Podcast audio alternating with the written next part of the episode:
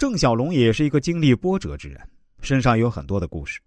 郑小龙于一九七五年结束了军旅生涯，被分配到北京人民广播电台农村部当记者。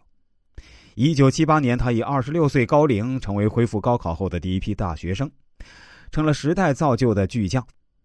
郑小龙于一九八二年进入北京电影制片厂，亲眼见证了这里的发展。一九八四年，郑小龙成就了北京电视艺术中心的主任。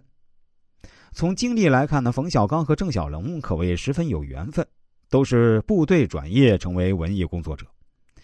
冯小刚对这位比他大了六岁的师哥那是相当恭敬啊，将他二十多年来学会的赞美全部用到了郑小龙身上。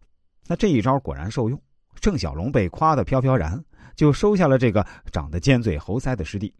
可见啊，年轻的冯小刚很有眼力劲儿，对比自己位高权重的人，他毕恭毕敬，想要抓住一切机会出人头地。这一年，冯小刚被郑小龙领进门，做了剧情片《生死树》的美术助理，从而正式接触了电影。当时啊，跟冯小刚同年出生的王朔已经是大名鼎鼎的作家。王朔当时的作品玩的就是心跳，看上去很美，《动物凶猛》等作品啊，都受到了读者的喜爱。他犀利的文风、大胆的措辞，捕获了一大批读者。王朔成为那个时代年轻人的偶像。冥冥之中，冯小刚有一种感觉，王朔就是自己苦苦寻觅的那棵大树。后来，冯小刚能够在娱乐圈中站稳脚跟，赚的第一桶金，也正是因为跟王朔的接触。毫无疑问，冯小刚是一个拎得清的人，他马上化身为王朔的一个迷弟，一个万分崇拜的粉丝，将王朔的很多小说都倒背如流啊！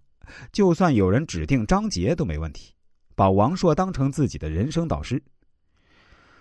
可惜，冯小刚在一九八四到一九九零年的六年时间呢，一直做的是美术指导方面的工作，只能算是电影的边缘人物。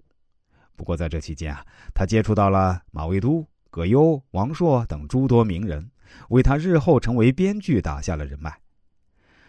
对于冯小刚来说，要想让自己的人生有所改变，就要抓住每一次的机遇，要懂得顺着杆子往上爬。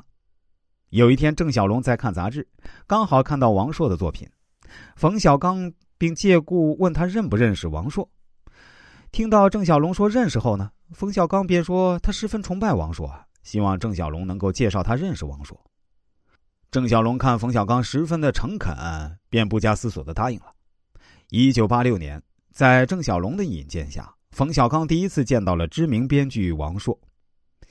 冯小刚第一次见到王朔，非常崇拜的说。啊，有幸见到您，简直是抬头望见北斗星。虽然王朔后来回忆说，冯小刚这种厚脸皮以及谄媚的表情让他感觉浑身起鸡皮疙瘩，但一开始啊也很瞧不起冯小刚，感觉这纯粹就是个小人。但经不住冯小刚一而再、再而三的拍马屁、戴高帽，渐渐的，这王朔啊也就慢慢接受了，而且把冯小刚当做了自己的小弟。